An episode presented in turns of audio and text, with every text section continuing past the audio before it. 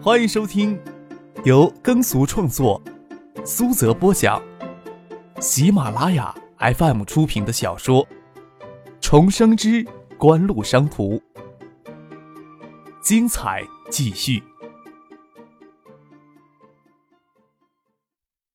第一百二十五集。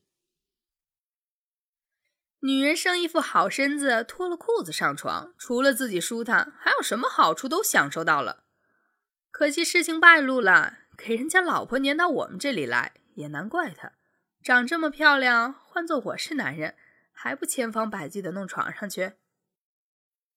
可不是，他才来几天，教育局的王局长就到我们学校指导工作两三次，之前也没见着他指导我们工作啊。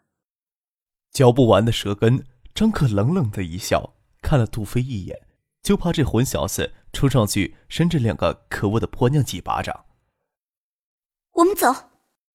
唐静哪里想到女教师也会这么没素质的，在人背后教人舌根，又羞又恼，拉着张可的手就要走，宁可一间教室一间教室的找，也不想问这两个让人讨厌的女人。张可轻轻踹了杜飞一脚，让他不要做傻事儿。陶真动起手。只怕李志芳以后在教育系统都没有安身之地了。只是很奇怪，是谁把这些事情都给流露出来了？王彦兵他老婆心里恨归恨，但还是不可能傻到将这些事情传到人所皆知呀。曹光明，张克想起那个给杜飞几拳打断鼻梁骨的曹光明。杜飞拳头捏紧，指关节发白，强忍着心里的怒火。他心里知道，冲动解决不了什么问题。宣仲要跟张克走开，却听见身后传来两声惊呼：“周小璐，你做什么呢？上课时间怎么在教室里？”一名中年女教师抓狂的尖叫起来。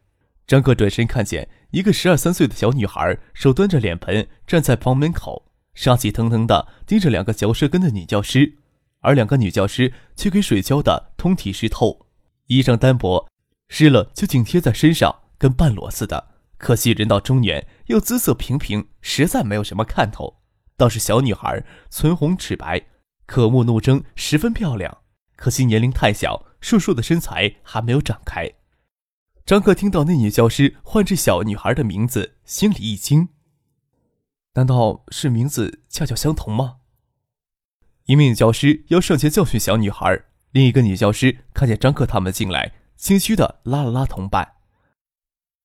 算了，不要跟小孩子一般见识。马上要下课了，快找地方衣服换了。两名女教师灰溜溜的走进最东头的房间里。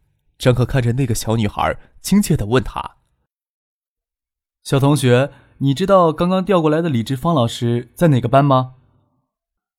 你们找我妈妈什么事？小女孩警惕的看着唐静、张克、杜飞他们。张克差点就想扭头逃走。历史不发生改变，李志芳只会是杜飞的班主任。除了那起捉奸在床的事情，张克本人对李志芳的印象并不深刻，也不会看出成年后的朱小璐跟李志芳有哪点像。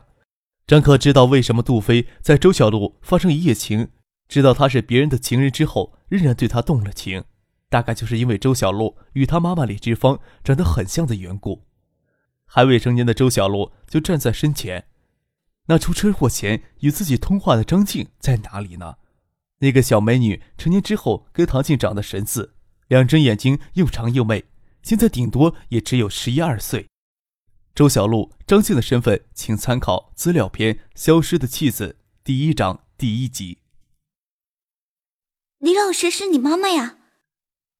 唐静惊喜地说：“我们是李老师的学生，赶着学校今天停课。”今天过来看看李老师。我妈妈在上课，马上就要下课了。周小璐收起眼睛里的敌意，不好意思的将脸盆收到身后。大概她也觉得端水泼人的做法太彪悍。周小璐跟李志芳到象山初级中学来读初一，她早晨有些感冒，就留在李志芳的宿舍里休息，没有去上课。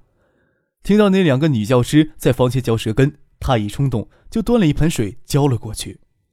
周小璐很有礼貌地请张可他们进屋，但是宿舍教室空间不大，张可最初以为只是李志芳的临时住处，进去一看，恍然以为李志芳将家搬了过来。虽然不知道李志芳爱人的工作情况，但是李志芳在一中的教务处主任有两三年的时间。一中教职工去年刚刚分过一批住房，可能普通的老师没有份，但绝对不会把李志芳给漏了。难道说李志芳的房子又给收回去了？李志芳上课回来，看到唐静、张克、杜飞他们，又惊又喜。自然没人提起周小璐刚才彪悍的举动。李志芳问张克他们：“今天怎么有空过来？学校不上课吗？”张克将事情简要的说了一下。哼，怎么会发生这种事？唐静突然瞪眼看着张克。早上你在我家，怎么说你不知道？嘿嘿，这事压根儿就是张克捅破的。要不是张克，说不定小崔老师今天早上在哪个荒郊野岭给发生。做了这么大事情，却不能跟人说，好比穿了一身好衣服，只能在自己的房间里转悠一样不爽。哼！唐静瞪了张克一眼，显然他想到昨天晚上吃过晚饭，张克跟他爸都在书房里，可能说的就是这事儿。张克笑了笑，也不怕李志峰将事情说出去，笑着说。我跟杜飞现在是有名的坏学生，这时候可不敢去学校，免得给殃及池鱼呀。李志峰摇了摇头，对张克说：“我以前对你有些误解，你虽然跟普通学生不同，跟杜飞、唐静都不同，但你绝对不是什么坏学生。”让李志峰这么说，张克倒有些不好意思了，瞥了瞥端端正正坐在书桌前认真看书的周小璐一眼。刚刚读初中的周小璐对将来的命运完全没有意识。要是任事情这么发展下去，李志芳母女的命运大概会回到以前的轨迹上去。并非说命运无法更改，而是复杂贪婪的人性与时间长河的力量会裹住所有人都身不由己地往前漂移。虽然自己能制止中间事情的发生，但对于李志峰而言，他的家庭境遇、他自身的软弱以及诠释者对他美貌的贪婪。并没有改变，又遭到王延兵老婆的记恨与曹光明的报复，所以他的命运并没有拐弯，而是以另一种不同的方式回到原来的轨迹上去。经过一个夏天，李志峰倒是消瘦许多，看起来这个暑夏让他十分的难挨。张克走到周小璐的身后，这个十年后才应该认识的异性朋友，此时却是娇滴滴的小萝莉，只是性格有些彪悍。想想许思、唐静。陈飞荣遇到这种情形，都不可能直接拿盆水去泼学校的老师。默默想了片刻，转头问李志芳：“李老师会不会介意外面的流言蜚语？”李志芳愣了愣，他跟王彦斌的事情，张可与杜飞是知道的。虽然事情过去这么久，听张可突然提起来，他还是有些尴尬，脸有些红。周小璐诧然的抬头盯着张可。张可意有所指的话，让他稚嫩的内心有些生气。我跟唐静多飞到这里来，就在外面的走廊里听到这里的老师有人在说李老师的事情。小璐泼了人家一脸水。李志峰哑然的看着女儿周小璐，眨眼间眼圈就红了，可见他也是知道背地里有人对他说三道四。你说什么？唐静生气的扯了扯张克的衣衫。只怕李老师不管到哪里，都躲不了这些流言蜚语的。李老师，你准备怎么办呢？张可没理会唐静，继续盯着李志芳。我……李志芳让张可盯着说不出来话，感觉再让他这么盯着，会忍不住哭出声来。小璐以后怎么办？还可以安心的在书桌前温习功课吗？张可低头看着周小璐，眼神变得温柔起来。咂了咂嘴，转眼看向墙壁。一中里边大概没有老师会认为我跟杜飞不是坏学生，李老师倒是很好哩，所以我希望李老师能回到一中呢。但是李老师就算回到一中，也可能这样的，也可能会听到这样的流言蜚语。李老师会不会笑着面对？我，李志峰语塞，只是看着张克，不晓得他要说什么。唐静倒是知道张克的意思，兴奋地拽着他的手。你说李老师能重回一中教我们？张克撇了撇嘴，笑着说：“李老师被调这里来，不过是一场闹剧。以往学校老师的调动，根本不需要对学生解释什么。但是今天的情况特殊，今天全校的老师都到教育局去请愿。那么高二二十班的全体同学为什么不能提一点自己的要求？我虽然经常逃课，但是我知道李老师是位称职的老师。教育局莫名其妙将李老师调走，今天至少要揪住他们，给个明确的说法呀！眯着眼睛看着唐静，其他的不用我教你了吧？对啊，我就知道你有办法。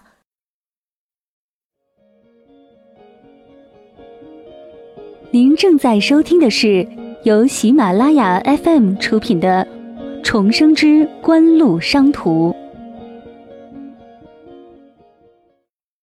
唐静兴奋的跳了起来。小崔老师虽然很有热情，但是我还是喜欢李老师教我们。张可也这么认为。崔玉曼虽然是很有热情的一个人，但总不比李之芳继续当自己的班主任方便。就算为了方便自己逃课。也要帮李之芳重回一中，李志芳有些慌然，连忙阻止道：“你们还是学生，这样闹不好。”张克笑了笑，说道：“谁说学生就不能有自己的主张了，不能有自己的声音了？”拿出手机给夫俊打电话。夫俊接马海龙前往爱达工厂参观，正好经过象山，他们赶紧掉头到象山初中来。张克挂了电话，对唐静说。我让人送你回学校，还调辆车给你用。你将我们班的同学都聚集起来，尽可能将其他班的同学也聚些人，声势搞得大一些。你爸是市长，没人敢拿你怎么样的，你放心。将杜飞刚到手没几天的手机拿过来，塞给唐静。有事拿手机跟我们联系。你们不回学校？我们可是跟万天才、赵思明恶名相当的坏学生，这时候回学校，万一给揍成猪头怎么办呀？唐静扑哧一笑，腻腻的说：“你，我现在就想将你揍成猪头脸。”张可将脸贴上去，随时恭候啊！谁稀罕？唐静害羞的将他脸推开，在李志芳、杜飞、周小璐这些人面前，他可不敢跟张可太亲昵。万勇还没有在市政府里出现。昨天事情发生之后，他发现一切已经无法挽回，还是赵景荣镇定些。让他赶紧联系在欧洲旅游考察的万向前，万向前正考察到奥地利，费了一番周折才联系上。毕竟姜还是老的辣，万向前的政治斗争非常丰富。他首先意识到一中的老师可能会闹事，学校给市局施加压力还是其次，就怕造成不良的社会影响。只要造成不良的社会影响，就会给市里某些人直接干涉案情审理的借口，甚至将矛头指向身为海州副市长的万勇。万勇、赵景荣连夜联络到教育局分管基础教育的副局长肖娜与一中校长马子善，要求他们代表学校配合市局审理此案，还要安抚崔玉曼本人的情绪。崔玉曼的供词对此案的判决十分重要。他们部署了一夜，还没有稍带松懈，消息已经从市局传到教职工的耳朵里，那些压抑了许久的愤怒一下子就给点燃了。在天光大亮之前，一中的所有教职工就串通好。唯有学校的领导给蒙在鼓里，新学年的开始注定风起云涌。除了留校值班的教职工，一中两百多名教职工在上班之前就堵在教育局的大门口抗议内幕勾结，要求教育局严肃支持学校惩治恶霸学生，整肃一中学风，公平公正地对待教职工。在法律上，对待一时冲动、一时犯糊涂的犯罪，跟有预谋、有意图的犯罪，审判结果是绝对不同的。万天才、赵思明长久以来所表现的恶行，绝没有道理要求司法机构对他们免除刑刑。这些教职工也打算是豁出去了，串通好一鼓作气，也没有考虑到可能会得罪海州顶层那一撮人的后果。幸运的是，周富明、赵景荣、万之间的铁三角关系早已因此事分崩离析。周富明也不由暗自庆幸，他昨夜要真干涉此案，今天海州一中的教职工这一闹。他在政治上就陷入被动了，市政府里的头头脑脑自然不会出面，但是涉及到唐静、张克的学校，张志新与唐学谦商量后，还是让稽查室的同志到教育局观察形势变化。张克让父亲开车送唐静去学校，局外面堵的老师打出严惩恶霸学生的口号，张克背脊都忍不住一凉。所谓的恶霸学生，自然是指以四大公子为首的纨绔子弟。他跟杜飞可不也是这次给打击清算的对象呀？说不定有人将去年杜飞殴打曹光明的事情提出来，所谓公平公正的对待教职工，又替李志芳伸冤的意义。看来，就算李志芳私生活有瑕疵，也有教师对他的遭遇报以同情。只是李志芳已经成为麻烦的角色，谁都不肯公开站出来声援，只有学生站出来。才不会给某些人说三道四的借口。张克问杜飞：“他们准备做什么？”张克记得妈妈早上要带大舅一家人来爬象山，摊摊手说：“我去森林公园玩，你去不去？”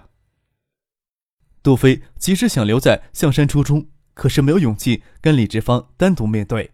他现在也怕回学校给暴揍一顿。马海龙暂时不能去爱达办理入职手续了。早晨，父亲跟他说关于公司不为外人所知的事情。季张克不仅仅是锦湖的股东，还是艾达的投资人。他知道跟在张克的身边也是他的职责之一。张克打电话给小叔张之飞，问宏远派了哪个司机负责开车送他妈妈跟大秀一家人来象山玩。张之飞正好今天空闲，听说梁国兴有意转移到地方，便亲自过来陪同。接到张克的电话，他们也才进象山公园。他赶紧开车来接张克他们。